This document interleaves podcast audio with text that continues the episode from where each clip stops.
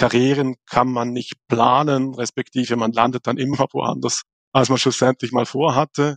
Man muss dann aber auch nicht sagen, dass man nicht planen soll, weil ohne Planen ist man wahrscheinlich überhaupt nicht motiviert und die Motivation ist auch die Grundkomponente für ein Weiterkommen. Aber man sollte wahrscheinlich viel mehr Weiterbildung im Grundsatz planen und motiviert sein. Herzlich willkommen zu einer neuen Episode meines Podcasts Education Minds, didaktische Reduktion und Erwachsenenbildung. Ich bin Ivo Würst, Trainer und Fachbuchautor und unterstütze Unternehmen, Institutionen und Bildungsorganisationen, ihre Arbeit im Bereich der Erwachsenenbildung zu professionalisieren. In diesem Podcast spreche ich mit kompetenten Gästen über innovative Formen der Bildungsarbeit.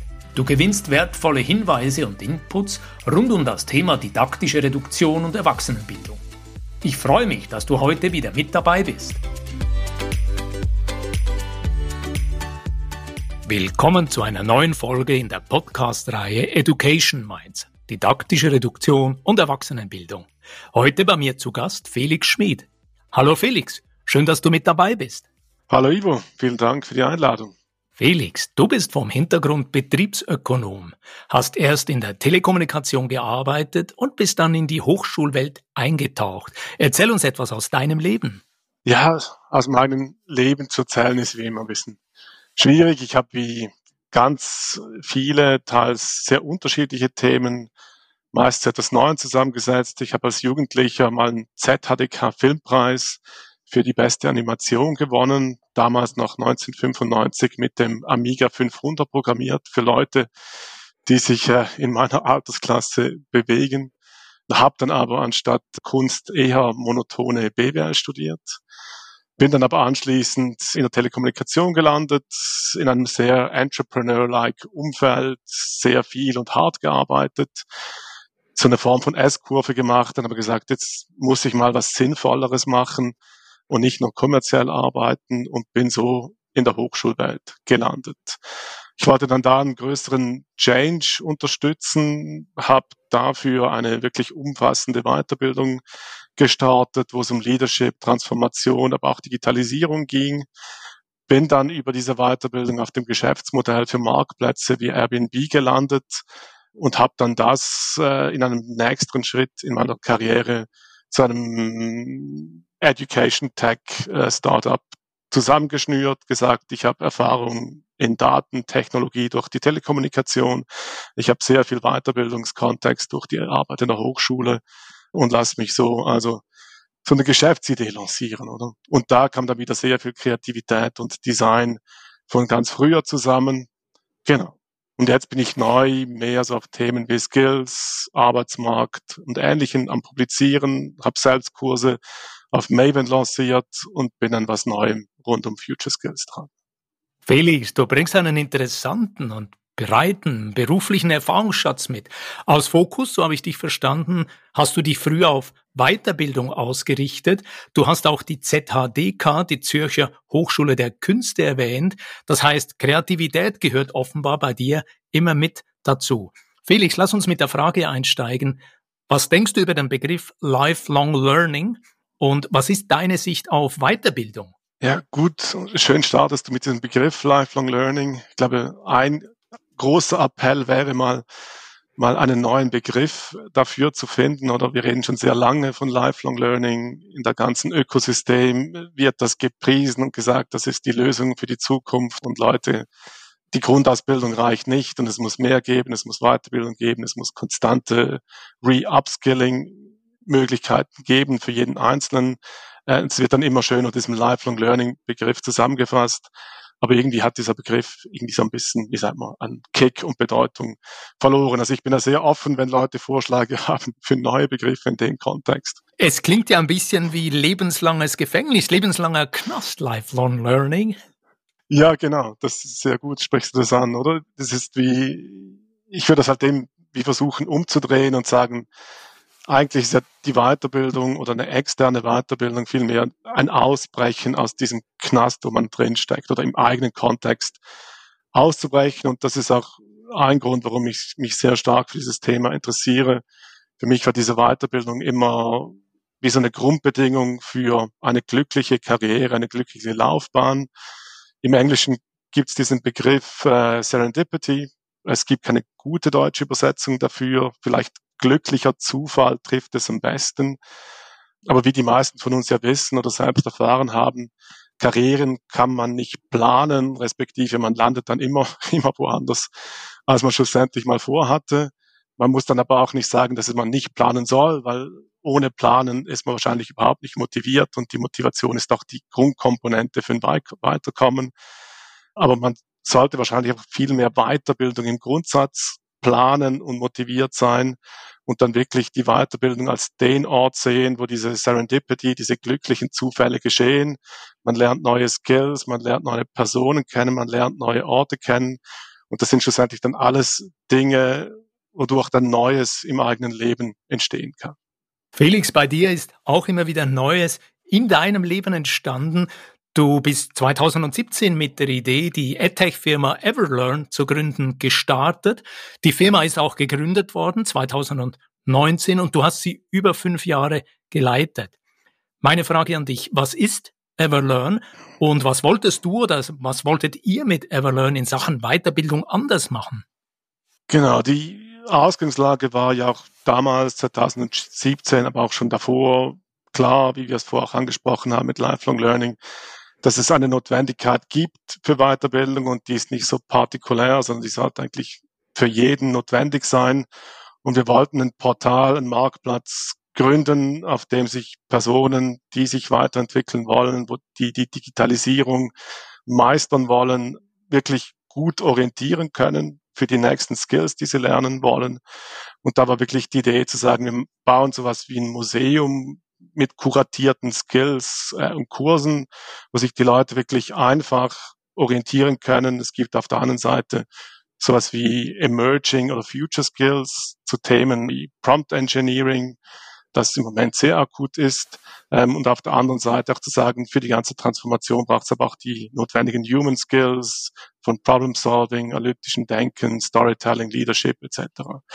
Und da war wirklich die Idee, einen Marktplatz zu kreieren, wo man dann wirklich sehr stark kuratiert und die besten Kurse auf dem jeweiligen Feld darstellen und zugänglich machen kann. Du hast das Thema Prompt Engineering erwähnt. Ich erkläre diesmal einen Moment für unsere Zuhörenden. Mit Prompts meinen wir die Eingabebefehle oder Fragen, die wir beispielsweise bei der Arbeit mit ChatGPT von OpenAI ins Eingabefeld eintippen. Und ich würde sagen, Prompt Engineering ist ein Konzept, das wir der künstlichen Intelligenz zuordnen können.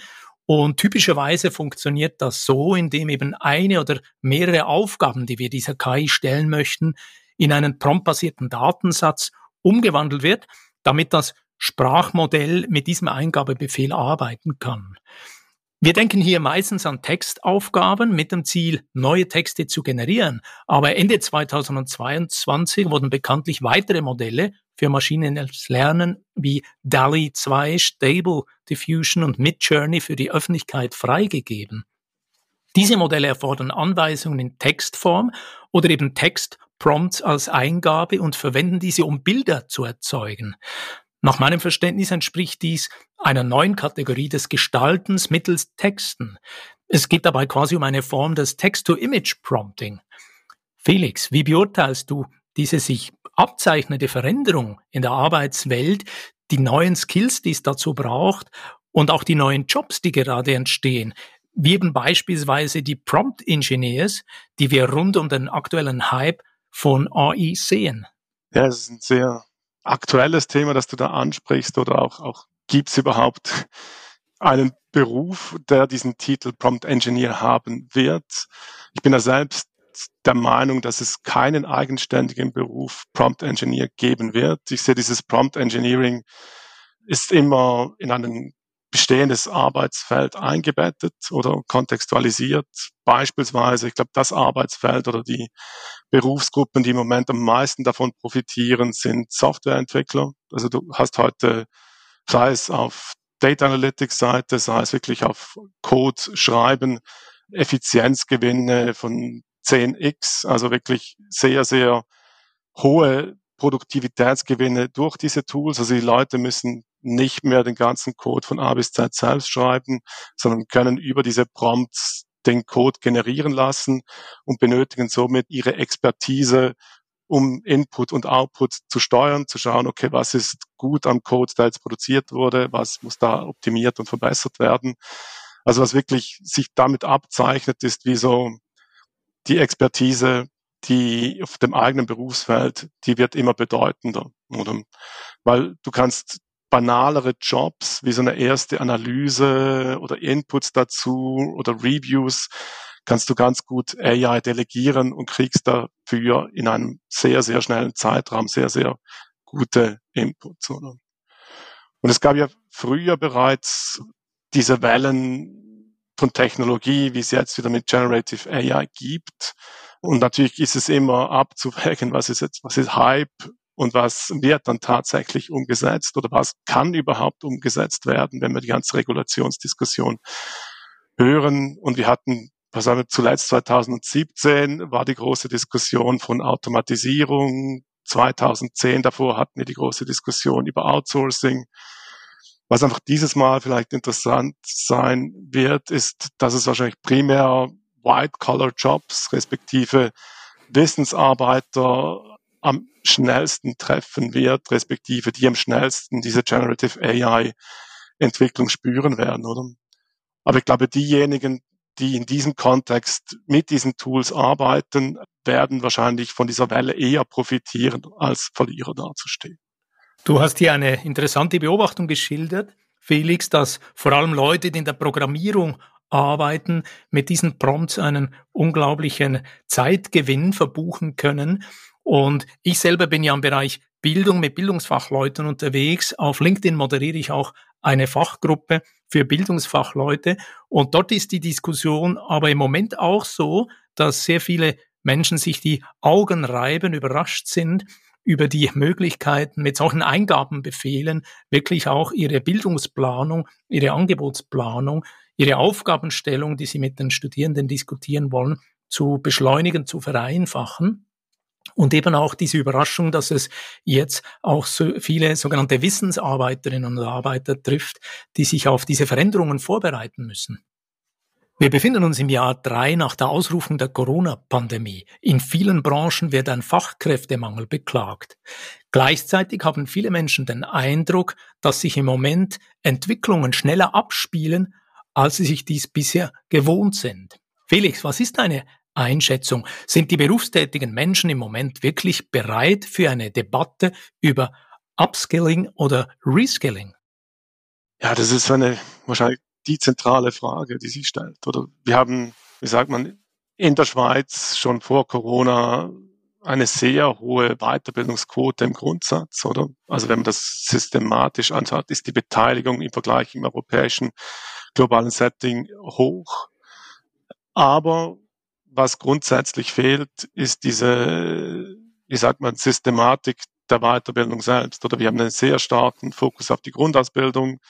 Und meiner Meinung nach fehlt heute diese komplett auf Seiten der Weiterbildung. Also die, der Entscheid einer Einzelperson für eine Weiterbildung ist heute mehr oder weniger dem Zufall überlassen. Das hängt ab von der Stimmung des Vorgesetzten, ist Budget da, welche Skills werden gerade gefragt, habe ich überhaupt Zeit für eine Weiterbildung oder muss ich mich um ein Kind kümmern und so weiter und so fort. Und das sind so viele kleinere Variablen, die das Ganze so volatil machen, dass die Systematik mehr oder weniger scheitert daran, oder? Und wir haben in dieser Schweiz auch ein bisschen das Problem, dass das Weiterbildungsgesetz die Subsidiarität so definiert, dass die Verantwortung zuerst bei der Einzelperson liegt, dann beim Unternehmen und erst dann beim Staat. Und dementsprechend fällen auch diese Initiativen auf Seiten des Staates. Es ist auch gerade, ich glaube, heute oder vorgestern gab es die BFI-Botschaft des Bundesrates vom Bundesrat aus für die nächsten drei Jahre. Hat der Bundesrat gesagt, die Weiterbildung ist ein Hauptthema darin, aber es werden doch keine neuen Gelder gefördert oder gesetzt. Oder? Also es ist wie so, man erkennt die Wichtigkeit dieses Themas, aber finanziell ist nicht vorgesehen, dass hier was passiert. Und ich bin halt doch der Meinung, dass wir wahrscheinlich systematisch was ändern sollten und das nicht dem Zufall überlassen sollten. Und vielleicht wäre es auch jetzt mit dem ganzen AI-Hype ob jetzt das passiert oder nicht und ob alle Leute den Job an AI verlieren werden oder nicht, ist natürlich eine große These, die ich auch nicht so vertrete. Aber man könnte sich schon überlegen, ob man nicht mehr mit so einer Form von Versicherung gegen AI-Jobverlust oder vielleicht einer Form von dritten Säulenmodell den Leuten mehr Freiheit äh, und Sicherheit für die Zukunft gibt. Ich weiß nicht, wie du das siehst.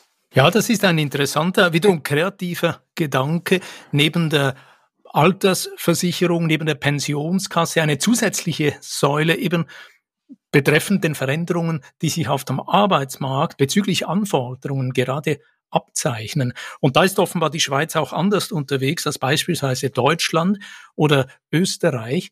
Und hier wird das im Moment politisch vor allem als Angelegenheit des Individuums betrachtet und von oben aus dem System kommen äh, zumindest äh, warme Worte aber noch nicht die Bereitschaft, auch finanziell einzusteigen und das wirklich auch genügend zu ressourcieren. Felix, unter unseren Zuhörern gibt's ja viele Kursleitende, Trainer, Dozierende und Berufsbildungsfachleute. Die Frage daraus, müssen sich die jetzt alle warm anziehen? Mit welcher Haltung sollen diese Bildungsfachleute an das Thema KI gehen? Ja, das ist groß, da gibt es wie zwei, zwei verschiedene Pole, nicht? Also es gab gerade vor kurzem eine McKinsey-Studie, da stand groß drin, dass 54 Prozent Automatisierungspotenzial mit der neuen KI in der Bildung gibt. Und das geht dann von Content Creation über Tests, Bearbeitung, Auswertung und so weiter und so fort. Und auf der anderen Seite sehen wir in Job Reports, dass im Moment äh, eine sehr große Nachfrage gibt für Jobs in der Bildung, sei das, weil Bildung sich per se antizyklisch verhält gegenüber der Wirtschaft, äh, sei es wegen, der Fach, wegen dem Fachkräftemangel in diesem Feld. Und so könnte man ja sagen, okay, wenn man da unterwegs ist, muss man sich jetzt kurz- und mittelfristig keine Sorgen machen. Oder, aber ich denke halt, wie, wie wir vorher schon gesprochen haben, also einerseits werden auch die Studierenden, die Studenten, die Schüler, die werden sowieso mit diesen Tools arbeiten und aufwachsen. Also da wird man sowieso mit dem konfrontiert. Und ich glaube schon auch, dass eben, wie es bei Software, wie es bei Marketing, wie es bei Salesleuten der Fall sein wird, ist wie notwendig, dass man sich jetzt mit diesen Tools auseinandersetzt, dass man versucht, die in den Arbeits, in die eigene Arbeitswelt zu integrieren. Weil ich glaube, es gibt schon diese Analogie, wie von damals Einführung von PCs, Einführung von Internet, Einführung von E-Mail. Man kann einen Vergleich ziehen und sagen, wer diese neuen Tools nicht nutzt, wird wahrscheinlich mittel- bis langfristig zur älteren Generation des Arbeitsmarktes gehören.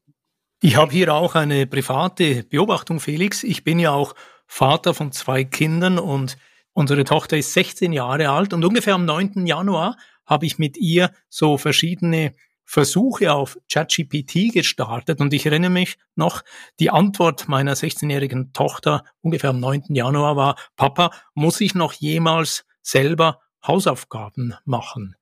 Und meine Antwort war damals, ja, im Sinne einer Frage, was denkst du?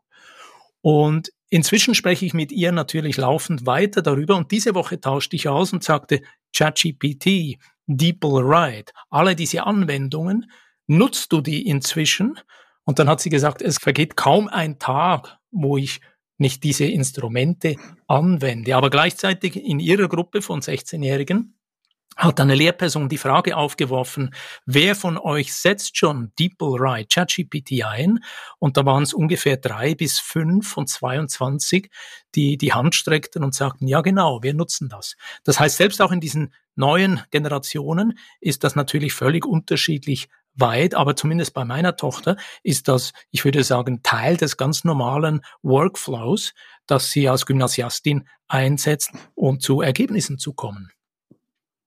Felix, ich habe bei der Vorbereitung zu unserem heutigen Gespräch auf dein LinkedIn-Profil geschaut und gesehen, dass du dort kürzlich einen Online-Kurs bei Maven veröffentlicht hast. Maven ist aktuell eine der beliebtesten Cohort-based Kursmarktplätze im Internet. Mit kohortenbasierten Lernangeboten meinen wir gruppenorientierte Online-Kurse im Gegensatz zu den für Einzelpersonen konzipierten Online-Angeboten, die ja in der Regel auf Recorded Learning setzen.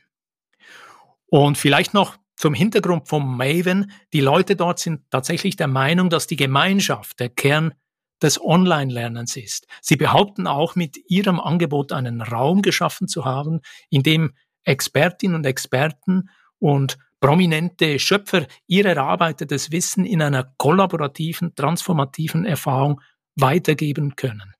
Bei deinem Kurs, Felix, geht es um ein Angebot, welches den Teilnehmenden helfen soll, ihr Kompetenzprofil zu entwickeln und einen effektiven Lernplan zu erstellen, der verspricht, dass sie sich für die kommende Zeit fachlich vorbereiten. Wenn ich es richtig verstanden habe, geht es um eine Art Fahrplan für die künftige Karriere zu entwickeln. Felix, was ist deine Erfahrung mit Maven? Was ist das Besondere an diesem Angebot?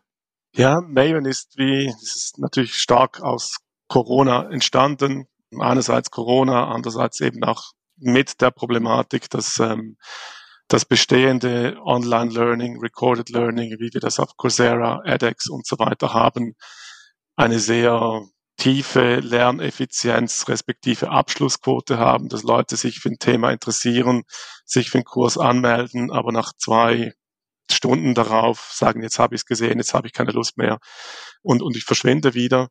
Und Maven will einerseits wirklich sagen, wir machen das jetzt wirklich nach Fahrplan, also du hast einen Terminplan ähm, und es ist immer live, also du bist da zusammen mit deinen 25, 30 anderen Mitstudierenden ähm, zusammen mit dem Experten einmal, zweimal die Woche am Thema dran und halt wirklich so über dieses Live und in der Gruppe ungefähr auch das Commitment stark zu erhöhen. Man ist Teil der Gruppe, man macht Jobs dann zusammen, arbeitet auf Themen selber.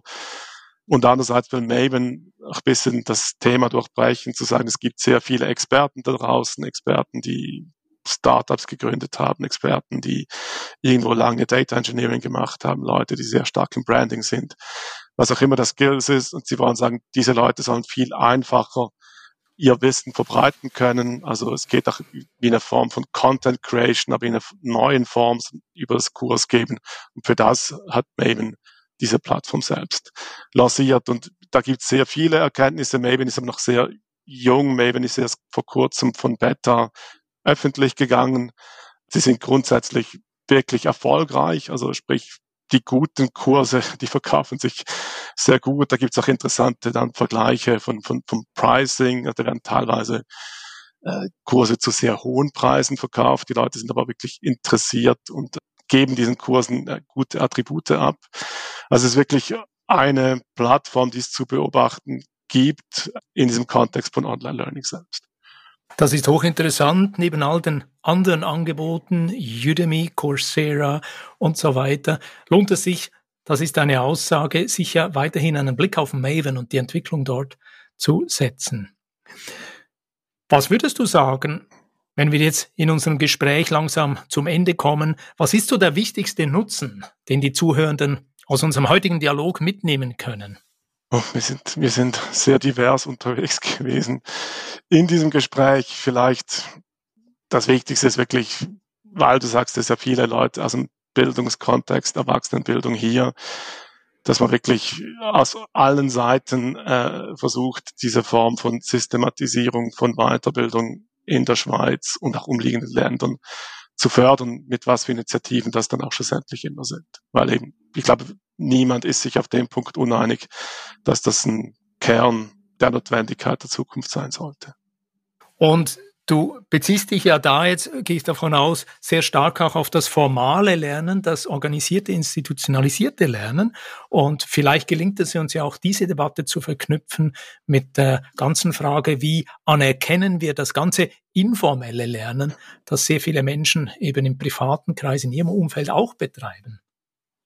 Felix, lass mich einen Moment zusammenfassen, was die wichtigsten Erkenntnisse die ich mir hier notiert sind, aus dem heutigen Gespräch sein könnten. Ich nehme mit, erstens, trotz der jahrelangen Thematisierung von Lifelong Learning und insbesondere Weiterbildung, ist diese Weiterbildung weiterhin eher volatilen Verhältnissen ausgesetzt. Du hast es jetzt gleich am Schluss erwähnt, eine systematische Förderung, ähnlich wie bei der Grundausbildung, fehlt im Moment noch und das wäre wirklich ein Entwicklungsprojekt. Zweitens habe ich mir aufgeschrieben, Wissensarbeitende und Bildungsfachleute sind gut beraten, sich mit KI und Generative AI auseinanderzusetzen, selber aktiv Erfahrungen im Zusammenhang mit der Bildungsarbeit dort zu sammeln. Denn die KI-Apps sind gekommen, um dauerhaft zu bleiben. Und schließlich habe ich mir drittens notiert, Online-Lernen, welches den Community Charakter, diesen Gemeinschaftscharakter betont, hat Zukunft. Und wir sollten es im Auge behalten. Stichwort dein Lernangebot bei Maven. Habe ich etwas vergessen? Gibt es Ergänzungen von dir? Ja, vielleicht können wir nochmal auf den Anfang zurückkommen. Ich finde, es ist immer noch eben sehr wichtig, denke ich, für jeden Einzelnen in der Form von Kreativität und wirklich diese Zufälligkeit, glückliche Zufälle geschehen zu lassen, also wirklich rauszugehen, Kurse zu besuchen, äh, Leute zu treffen, äh, Neues zu entdecken, um das überhaupt geschehen lassen zu können. Lieber Felix, ich danke dir für dieses aufschlussreiche Gespräch. Herzlichen Dank für die Einladung, Ivo. Hat mich sehr gefreut. Eine Frage, Felix, habe ich ja vergessen. Die bringe ich sonst immer. Wo kann man sich mit dir verbinden und vernetzen? Ich bin einerseits typischerweise auf LinkedIn unterwegs. Unter Felix Schmid sollte man mich da gut finden können. Dazu bin ich ähm, auf diesen Themen am Publizieren. Da habe ich eine Webseite, die lautet felixs.substack.com. Wunderbar, wir werden das unten in den Show Notes verlinken und weiterhin alles Gute dir. Danke, wünsche ich dir auch. Wenn dir diese Podcast-Folge gefallen hat, dann freue ich mich über einen Like und eine positive Bewertung auf Apple und Spotify. Mehr Informationen zu mir und meiner Arbeit findest du auf www.education-minds.com und auf LinkedIn. Alle Links findest du immer auch in den Show Notes.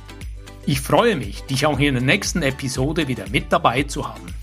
Bis dann, dein Gastgeber Ivo Würst.